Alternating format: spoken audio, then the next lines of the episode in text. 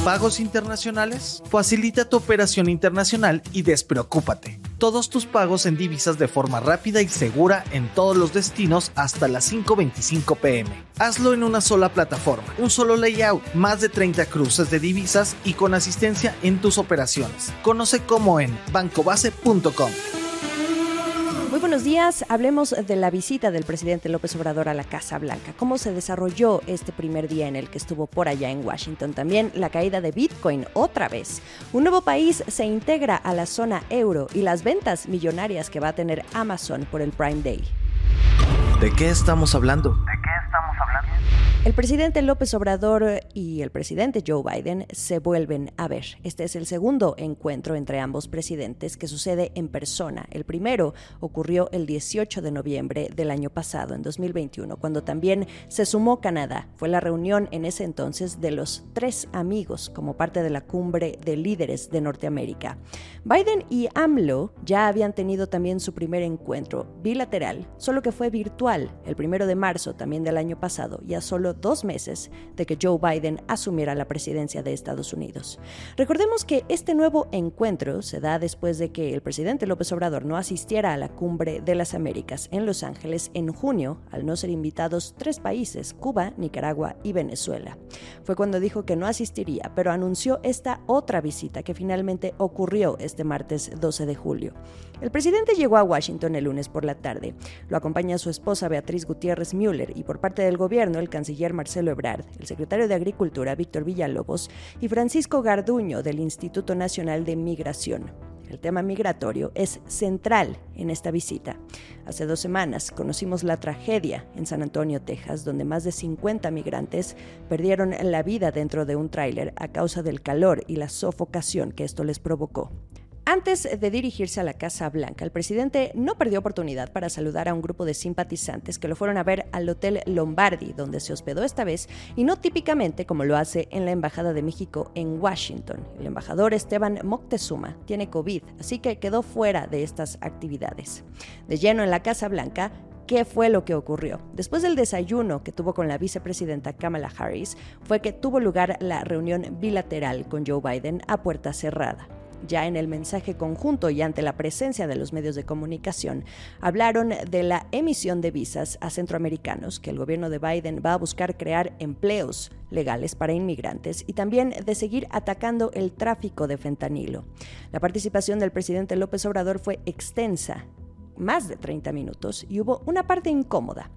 Le alardeó al presidente Biden que los precios de la gasolina eran más baratos en México, que estaba facilitando a los estadounidenses que viven cerca de la frontera sur el comprar gasolina a un precio mucho más bajo y que esa proximidad estaba siendo aprovechada por los ciudadanos de Estados Unidos.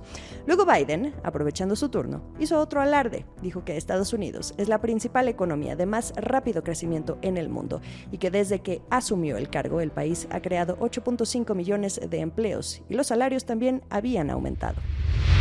En otras noticias.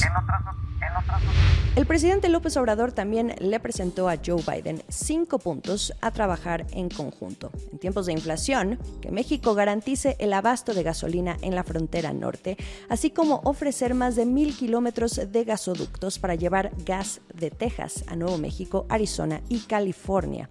También suspender aranceles y optar por flexibilizar medidas en el comercio de alimentos para que esto impacte menos al bolsillo de los consumidores mexicanos y estadounidenses. También más inversión pública y privada para evitar la importación de productos. Hizo mucho énfasis en su mensaje de la autosuficiencia y dijo que México planea construir plantas de licuefacción de gas natural y fábricas de fertilizantes con inversión estadounidense. También mencionó el impulsar la creación de parques solares en la frontera. Al mencionar algunos de estos puntos, el presidente Biden tomaba nota. Y finalmente su propuesta más atrevida, ordenar el flujo migratorio con visas temporales para mexicanos y centroamericanos para asegurar que la economía no se paralice por la falta de la mano de obra. Le pidió también regularizar y dar certidumbre a los migrantes que ya llevan tiempo en suelo estadounidense. López Obrador también le dijo a Biden que Centroamérica no ha recibido la suficiente inversión que prometió Estados Unidos para ayudar a reducir este problema de la migración. Ya hacia la noche, ambos gobiernos comunicaron oficialmente que México estaría invirtiendo unos 1.500 millones de dólares en infraestructura fronteriza de aquí a que finalice el sexenio de López Obrador en 2024.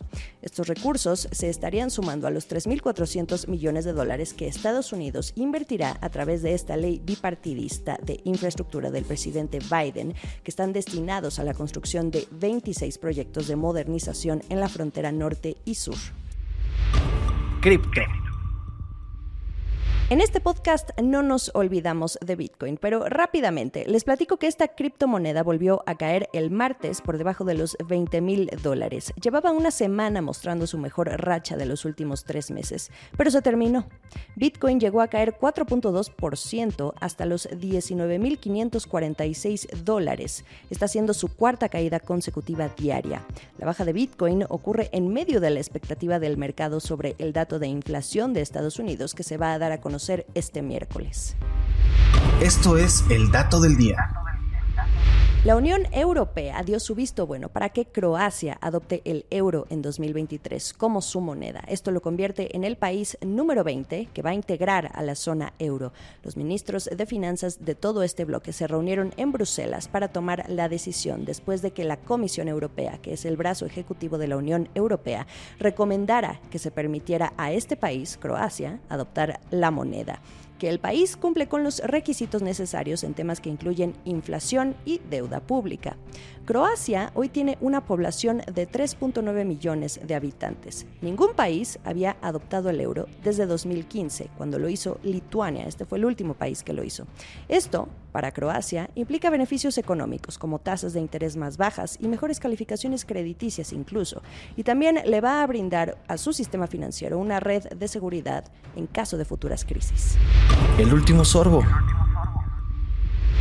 ¿Quién anda de compras en Amazon por estos días? Les traigo el dato de cuánto puede vender esta empresa en solo dos días. Como ustedes saben, la plataforma está ofreciendo sus descuentos que pueden irse hasta el 70%. Es uno de sus eventos clave en el año. También para impulsar sus propios productos, por supuesto, como lo sería el Kindle, el Echo Dot y entre otros muchos más. Fíjense, Amazon pasó de generar 7.100 millones de dólares en ventas en 2019 a más de 11.900 millones en 2021. Solo en ese año se vendieron 250 millones de productos. Otra vez, 250 millones de productos. De ese tamaño lo que hace Amazon en el comercio electrónico.